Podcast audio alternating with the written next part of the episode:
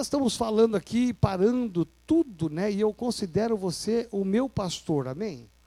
Eu considero você a minha pastora.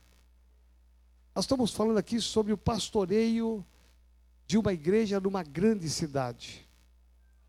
E falamos a primeira semana aqui sobre a importância que a cidade de São Paulo tem, não só no estado, mas no Brasil e no mundo.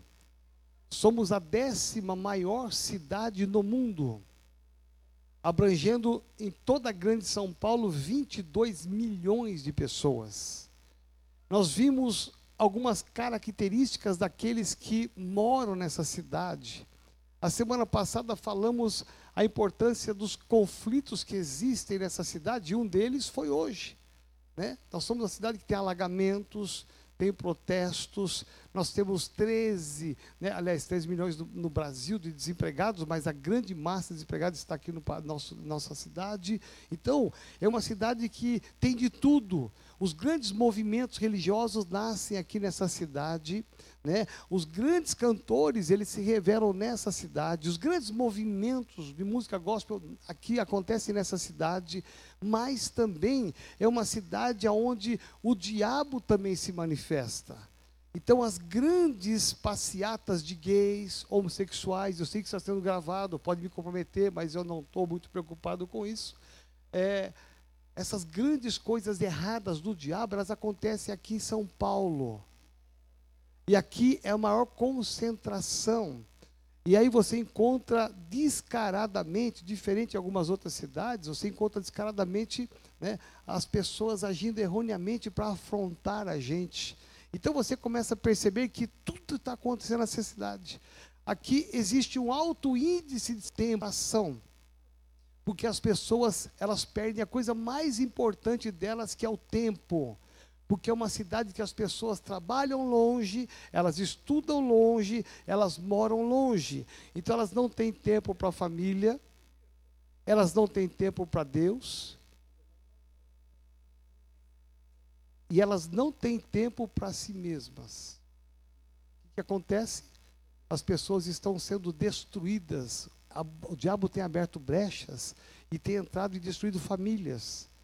É, infelizmente é muito comum você encontrar pessoas que têm segundo casamento, terceiro casamento. Por quê? Porque lá atrás alguma coisa deu errada. Então veja, é nesse contexto de cidade, uma Babilônia, que Deus plantou a nossa igreja, amém? Olha que lindo. Eu disse aqui, quando nós mudamos para cá, nós mudamos para cá faz uns 15 anos, 2003, nós compramos aqui, 2003 vai dar, não vai dar mais 17 anos, 17 anos. Deus nos plantou aqui nesse lugar, e aqui em frente ainda tem uma casa de massagens de mulheres aqui, bem do lado do hotel. Onde hoje é um hotel, era um motel.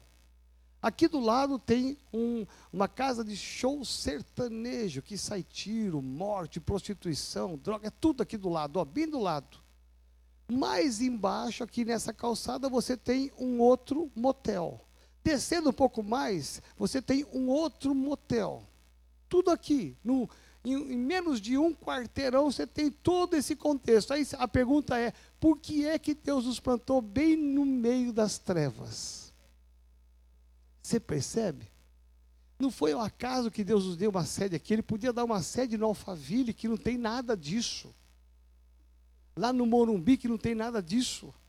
Mas Ele plantou a gente no lugar para que a gente possa ser uma luz, um farol a brilhar. Domingo passado, estava aqui saindo uma visitante, eu perguntei assim, olha, bem simpática, eu falei, olha, que bom, sacolinha, não vi ninguém acompanhando ela. Eu falei, que bom, é, quem te convidou para vir? Porque hoje eu falei assim, não, eu passei aqui essa semana, eu vi a placa da igreja e vou, resolvi voltar hoje. Eu moro aqui embaixo e amei o culto de hoje e vou congregar aqui. Eu sou de Manaus. Eu sou de Manaus e estou morando trabalhando em São Paulo. Aqui eu falei, ah, eu já fui para Santarém. Eu falei, eu conheço Santarém, comecei a conversar. Gente, Deus está mandando as pessoas para cá porque a nossa, a luz de Jesus está brilhando.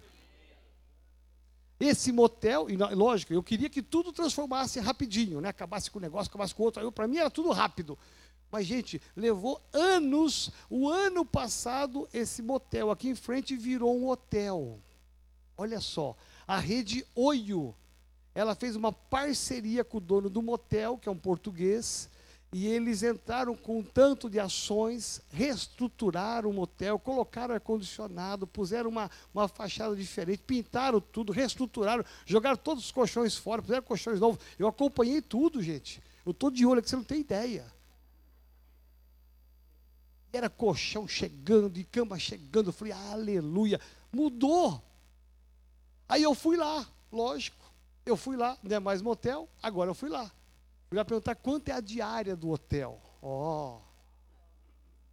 Porque agora nós podemos hospedar pastores missionários de fora aqui. Aí eu descobri que eles cobram 140 sem café da manhã. Sangue de Jesus tem poder. O irmão está hospedado lá? Não? Está lá. É isso aí, não é? é Para mim pediram 140. Sabe que é a minha cara? É. Eu falei, mas tem café? Não, nós não temos estrutura para café. Sem um café. Meu pai, mas está muito caro. Mas eu fiquei feliz, e eu só não entrei no quarto porque eu não tive coragem. Né? Mas eu fiquei feliz porque nós já temos um fio de esperança. Deus está mudando a realidade dessa rua. Agora falta o que só? Mais dois motéis, mais uma casa de show e aqui a casa de massagem em frente. Você vê que interessante? E Deus vai usar a nossa igreja para mudar tudo isso aí em nome de Jesus. Está construindo aqui um baita de um prédio aqui do lado, gente. Meu irmão, imagina, espaço daqui 30 meses vai estar tá pronto. Os irmãos vão descer do prédio e vão só andar 10 passos, estão dentro da igreja. Meu irmão, mais para baixo, aqui não tem outro estacionamento, vai levantar um outro prédio, ele vai andar 30 metros, está na igreja.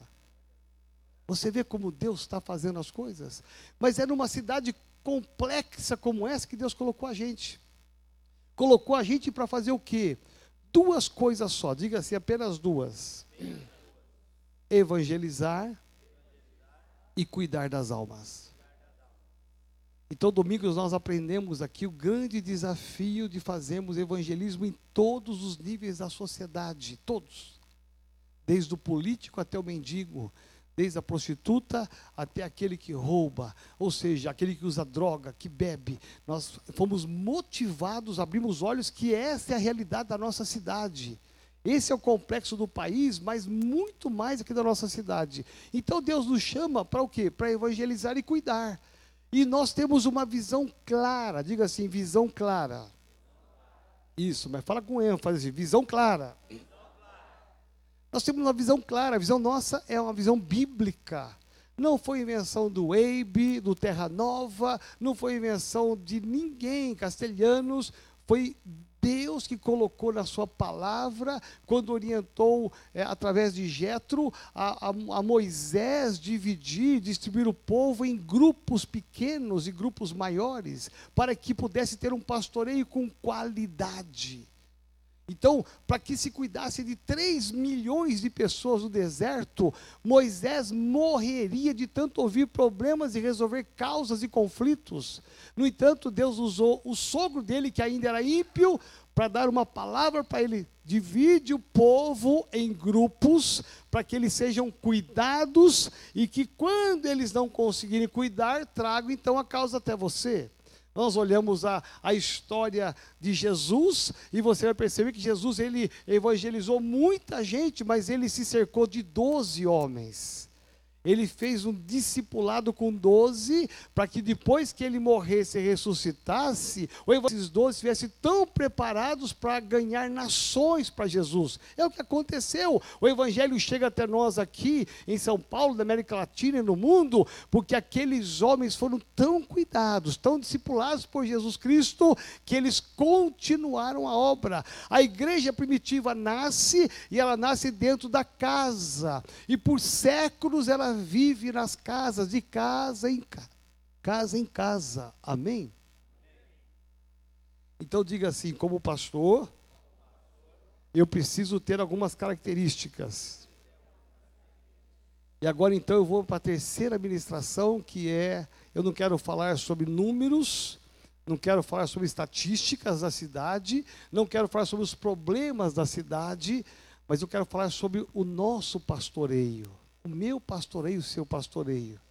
E veja, é isso que eu quero entrar hoje aqui e vou continuar na semana que vem, mais algumas semanas, com muita cautela, porque aqui está a chave do sucesso de uma igreja que cuida, de uma igreja que tem excelência naquilo que faz. Aqui está o segredo. É aquela figura chamada líder de célula. Esta é a chave. Eu vou, nós estamos reestruturando, né? Mudando a estrutura. Então, até eu, até eu, vou até antecipar para vocês, eu vou começar de novo uma célula. Porque eu quero voltar a ser pastor de dois, pastor de cinco, pastor de dez, eu quero ser pastor de vinte e aí eu vou multiplicar e vou continuar sendo pastor daquele grupo ali, ó. Eu vou recomeçar tudo de novo. Gente, quem tem, quem pensa que pastor é púlpito está enganado. Tem muita gente que quer ser pastor para pegar esse negócio aqui, ó, que se chama oportunidade. Eu preciso só de uma oportunidade, meu irmão. Compra o microfone, chure e leva para casa. Você vai estar com oportunidade todo dia. Fui eu, eu fui visitar semana passada com muita alegria as celas da Noemi. Fui eu, Godoy, pastor Silvio, fomos fazer a supervisão na área azul, olha só, e filtramos a área azul. Ah, é vermelha, me perdoa. Me perdoa. Ah, o ponto aqui falou que é vermelha. É. Aí, vermelha, ok. Gente, como eu fiquei emocionado mesmo. Não falei isso para Noemi, mas falei isso para o pastor Alex. Eu fiquei emocionado de visitar duas células. Que amor! Numa quarta-feira, garoando, no tempo ruim que estava, gente, ali estavam as pessoas reunidas fazendo a coisa mais importante da face da terra, adorando ao Senhor em comunhão, em unidade e ministrando a palavra de Deus. Gente, fora o lanche, porque o lanche está tudo excelente lá, né? Eu fui numa célula que a salsicha tinha quase 30 centímetros. Nunca vi um negócio daquele tamanho lá, não era? Aí eu falei, o que o senhor quer comer? Eu falei, nossa, eu quero uma salsicha dessa, o negócio deve ser bom. Meu irmão, eu vim meia hora para comer a salsicha. Mas foi interessante, estou exagerando, né? Estou exagerando, né? Menos, menos. Aí. Mas, gente, eu fui na, na cela da NET, gente, que lindo. Sabe? Que lindo, tudo muito organizado, muito bem feito. Há uma unção, uma atmosfera de unção, de amor natural. Aí fui na cela do Fernando. Gente, uma família simples, né? Simples. Ele reformou a garagem inteira. Ele comprou um data show do bolso dele. Pendurou no teto do data show. Ele pôs uma caixa de som. Ele comprou notebook para poder passar as músicas.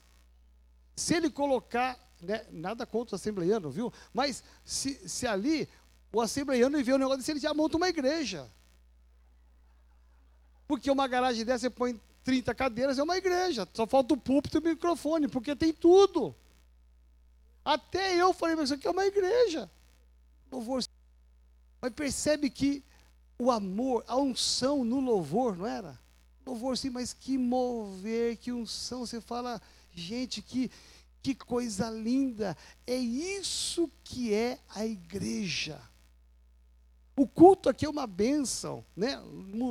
É, painel de LED, movie head, televisões para todo lado, cadeira almofadada, né? Você tem um som de excelência, teatro de excelência, temos ministradores de excelência que vem aqui na nossa sede, tudo é muito bom, mas a igreja mesmo, o cerne da igreja não está só aqui, aqui é importante, o cerne da igreja está lá naquela casa, lá naquele apartamento, lá naquele quintal, com cinco, com dez, ali é a base da igreja.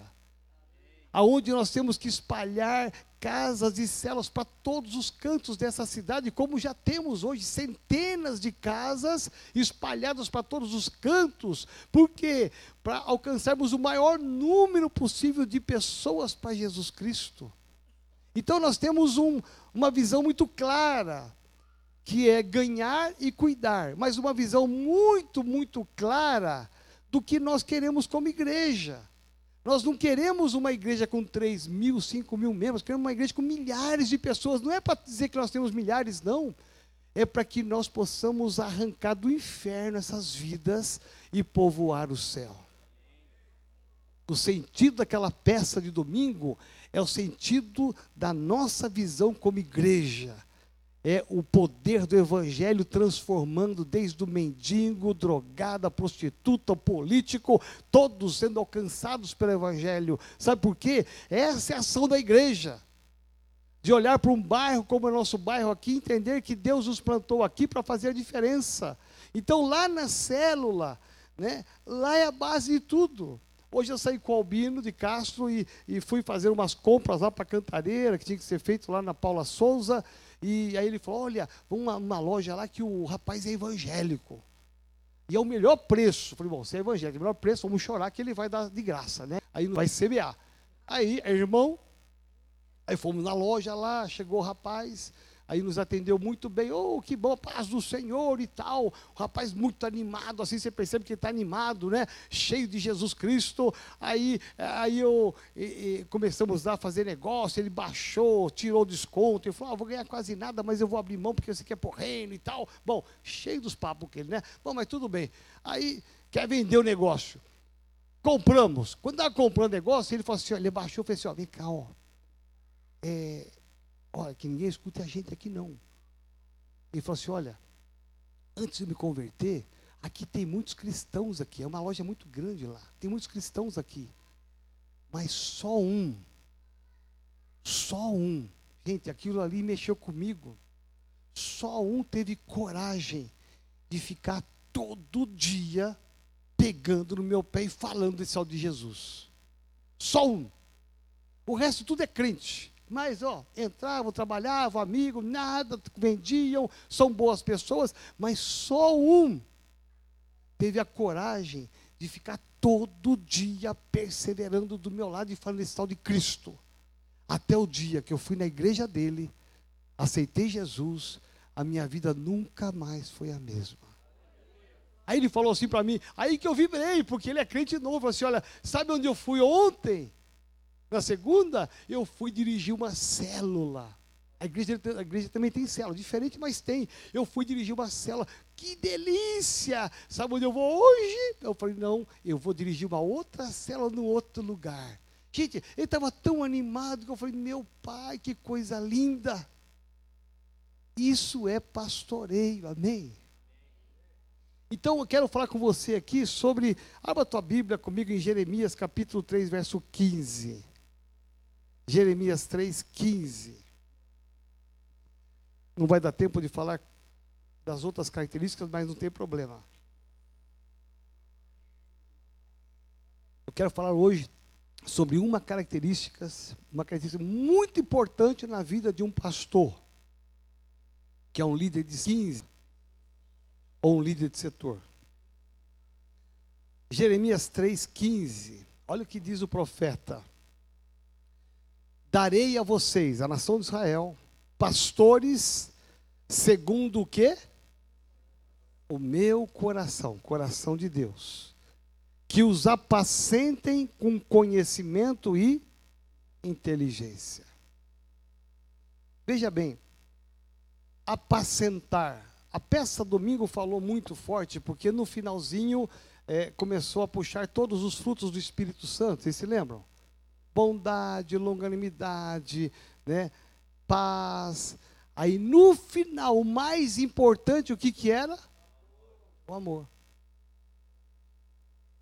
Quem não ama não consegue ser um pastor. Você pode até ser um pastor líder de céu, mas se você não amar, que é a característica essencial de Deus, porque Deus é amor, a gente não consegue fazer nada. E o texto aqui diz assim: olha, eu darei a vocês pastores segundo o meu coração. O que, que é isso? É amor. É amor pelos perdidos e amor por aqueles que Deus me confiou. Por exemplo, eu disse semana passada, eu disse para você aqui, né? Quem é que nós recebemos na igreja? É esse público que vive nessa cidade doida é gente que vem com casamento arrebentado, com filho nas drogas, é gente que vem desempregado, é gente com desvios sexuais, de temperamento. É esse povo que vai chegar aqui. Por exemplo, você nunca vai entrar num hospital e vai chegar no hospital e vai encontrar todo mundo sentado, rindo, comendo pipoca e assistindo televisão. Vai? Não. Se você não encontrar no hospital ninguém doente, você pode olhar na, na placa que você entrou no lugar errado. Porque no hospital você vai encontrar gente lá doente, gemendo, um aglomerado de pessoas, alguns na maca, outros no corredor, outros nos quartos, outros na UTI. Esse é o hospital. A igreja é exatamente isso, amém? E nós temos que estar abertos e preparados para isso, para saber que as pessoas vêm para cá, elas vêm doentes. E qual é o papel do. Eu falo, amar as pessoas mesmo sendo doentes.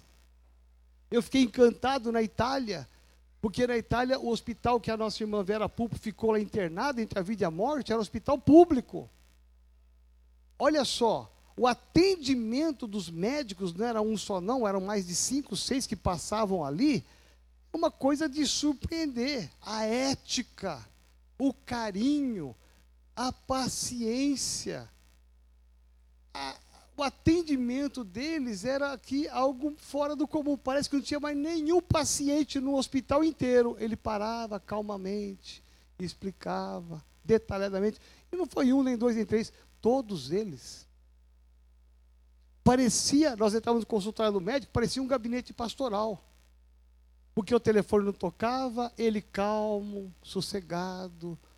E o hospital enorme, enorme, com centenas de leitos, muitos andares, e no entanto, a calma, o carinho, a atenção. Gente, se sente até bem de estar no hospital. Fala, nossa, valeu a pena ir para o hospital. Agora você pega alguns níveis de atendimento, você fala, Deus do livre, o que, que é isso? Tem vendedor de loja que você fala, mas ele está mal-humorado, né? Acordou do avesso porque não tem essa. Então veja, as pessoas elas vêm para Jesus, elas querem encontrar o que aqui dentro? Tudo, tudo, mas principalmente o amor. Porque se ela não encontrar o amor aqui, Deus não está aqui. Porque Deus é amor. Lá nas suas células, querem encontrar o quê? Amor. Mas, pastor, só tem gente com problema. Ué, mas você quer o quê? Você quer um hospital sem doente? A igreja é um hospital espiritual. O nosso papel é ter amor por elas, ter compaixão por elas. Então, é isso que Deus quer dar para a nossa nação, para a nossa cidade, pastores segundo o coração dele. O coração de Deus é amor. Então, a primeira característica de um, de um pastor é auto-entrega. Anota aí, auto-entrega. Eu preciso me entregar por aquilo que eu estou fazendo. E hoje eu vou dizer para vocês, até na vida profissional você não encontra pessoas com auto-entrega. Quem é patrão aqui sabe do que eu estou falando. Como que tem gente, funcionário, que não se dedica o que deve se dedicar, que não cumpre as suas metas, que às vezes não chega no horário, fica no celular, no WhatsApp. Gente, o WhatsApp roubou o tempo, está roubando o tempo do patrão. Está fazendo as coisas com o telefone aqui, celular aqui, então. Está limpando. É, então, resolvendo o problema. Meu irmão, está roubando tempo do patrão. Até os meus funcionários aqui, eles sabem disso, né? Aqui na igreja eu tenho câmera para todo lado. Todo lado. E tem os pontos cegos, mas não adianta que quando tem ponto cego, quando eu vou lá, eu vou lá devagarinho para pegar o ponto cego. Eu preciso descobrir quais são os pontos cegos, vamos pôr a câmera lá. Mas eu chego assim, ó. no ponto cego. Gente, e eu tenho, eu chamo, hoje é a Maria, que é a nossa administradora, mas eu chamo ela e falo: olha, Fulano está no celular. Não quero isso. Está roubando o tempo de Deus e da igreja. Ele sabe que eu sou muito sério no que eu faço. Então veja, isso é uma desqualificação geral. Então, quando a gente fala de autoentrega, eu estou falando de pastores. Né? A Bíblia diz em João 10, 11, que o bom pastor dá a vida pelas ovelhas. Dá a vida pelas ovelhas. Veja, o amor do coração de um pastor palpita de tal forma que eu estou disposto a me entregar e dar minha vida pelas ovelhas, mesmo correndo o risco de elas não corresponderem ao meu amor. Não importa. Eu vou dar a vida por elas. Por isso aquela a, a Giovana fez a peça tão linda aqui que foi representou uma jovem desviada do evangelho. Cadê ela tá aí não? Ah, foi a não. Foi a Duda? Ah, foi a Duda que representou tão bem ali aquela peça de uma jovem desviada. Gente, é, é, ela, ela gritava, lembra? Cadê o amor que vocês falam? Que vocês pregam? É, é, a realidade hoje. Porque às vezes nós estamos numa dinâmica tão grande, de tanta coisa, tanto movimento, tanta coisa que acontece na igreja, graças a Deus, que às vezes quando alguém sai, gente nem se importa, porque está chegando mais gente. E vai ficando para trás, vai ficando para trás o amor de um pastor, ele tem que se entregar. Eu me entrego por aquilo que eu faço. Se eu sou um líder de célula, eu tenho que me entregar por aquelas ovelhas. São cinco, dez, quinze, talvez a maioria com grandes problemas, não tem importância. Deus vai te usar para trazer conserto e restauração. Amém? Auto entrega, gente, isso fala de tempo eu posso dedicar uma parte do meu tempo para ouvir, para orar, para todos os dias. Na minha lista de oração, a primeira delas é minha família, a segunda delas é, são as minhas ovelhas da célula. Porque um líder que ama a sua célula, ele tem que ter, ou na sua agenda no celular, ou no seu caderno, na Bíblia, a lista de todos os nomes com o telefone das suas ovelhas. Eu vou orar por elas todos os dias. Eu vou interceder elas todos os dias. Isso tem um peso, significa eu vou me entregar em alguma coisa espiritual para alcançar elas. Elas talvez nem vão saber que você orou, mas você vai ver resultados na vida dela. Amém? Auto-entrega é você pensar que muitas vezes vai ter que abrir mão de algumas coisas sua, pessoal, prazerosa, para você investir naquele que talvez no seu conceito não merece. Lá no eu tinha uma chácara, eu vendi essa chácara, fiquei com essa chácara 17 anos. Lá no Porta do Sol, onde o Hugo tem chácara também. 17 anos. Quantas vezes, às vezes não tinha nada no sábado na igreja, Aí eu levantava cedo com a Sandra, vamos lá, íamos para a chácara. Ali, uma hora de estrada.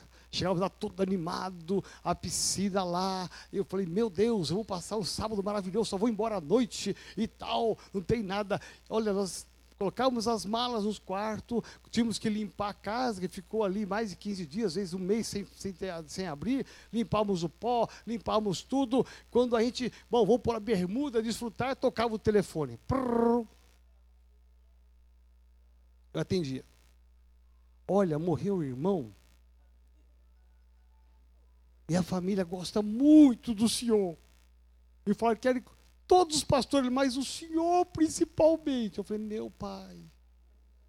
Aí você olha para a piscina, você olha para as árvores, para a churrasqueira, para casa.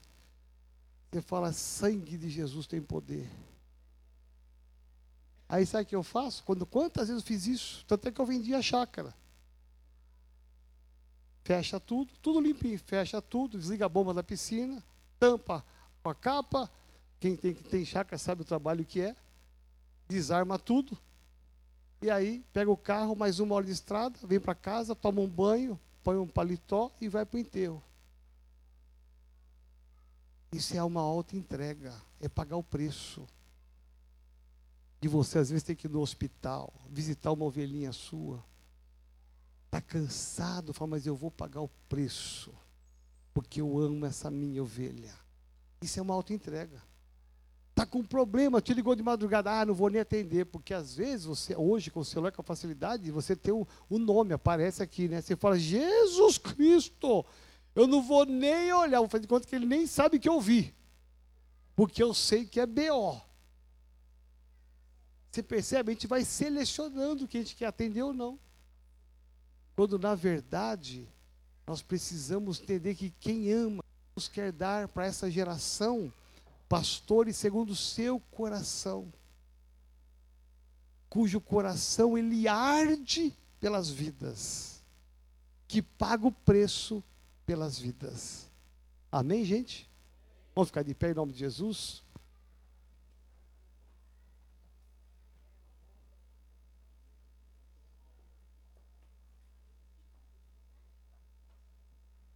Talvez você já ouviu isso, essa mensagem muitas vezes de outras maneiras, de outros jeitos. Mas quando às vezes algum pastor chega para mim e fala assim: Olha, ô apóstolo, como é que eu faço para crescer minha igreja? Qual é o segredo? Qual é a estratégia? Bom, a estratégia é a célula. Mas qual o segredo? Ame as suas ovelhas. Ame. Não só para abraçar no culto, ame. Porque a igreja não acontece no culto somente, a igreja acontece de segunda a segunda lá fora na rua. Lá fora na rua.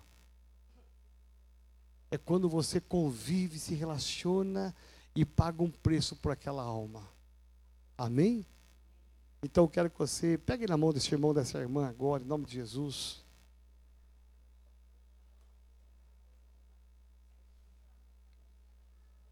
Feche os olhos por um instante. Eu tenho visto tantos resultados aqui nessa igreja. Eu olho e vejo como que o coração de vocês é sensível pelas pessoas. Mas eu vejo que nós podemos melhorar. Nós podemos melhorar um pouco mais.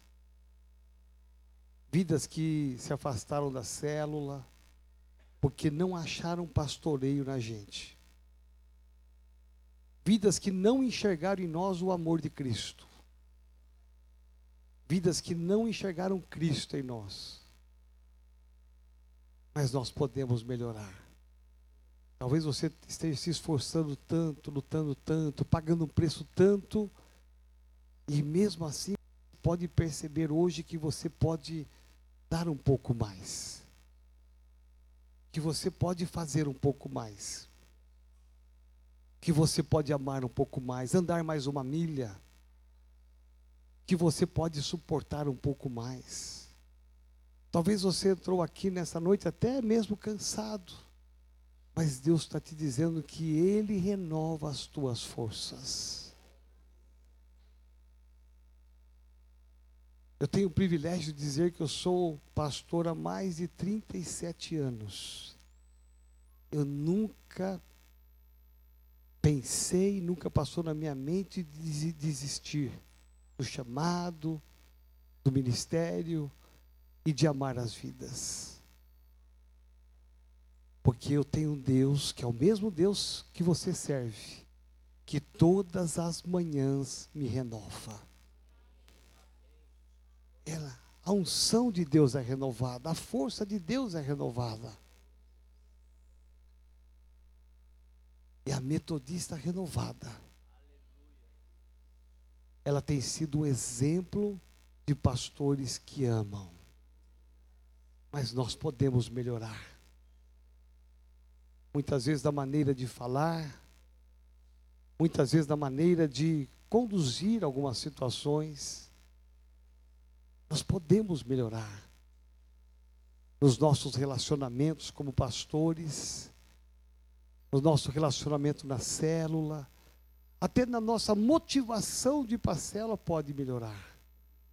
a nossa alegria de chegar e você contagiar a sua cela com amor. E poder um dia, na sua cela, parar a cela no final e falar assim: Eu quero fazer uma declaração de amor para cada um de vocês. E você pegar algumas folhas e listar em casa. E fazer uma declaração de amor para cada uma daquelas ovelhas que você pastoreia. E olhar bem nos olhos delas e dizer: Meu coração é um coração de pastor, segundo o coração de Jesus, que ama. Eu vou amar vocês. E vocês vão ser amados para que vocês amem outros. Aqueles que virão também serão amados. Então diga assim comigo, ó Deus, em nome de Jesus, eu declaro que o meu coração é teu, a minha vida é tua, desde que eu me entreguei ao Senhor, o controle é teu. Por isso, em nome de Jesus, eu declaro nesta noite que, como teu pastor da Metodista Renovada, que cuida de uma célula, que cuida de vidas, eu quero ter um coração igual ao teu coração. Me dá, Senhor, mais amor naquilo que eu estou fazendo.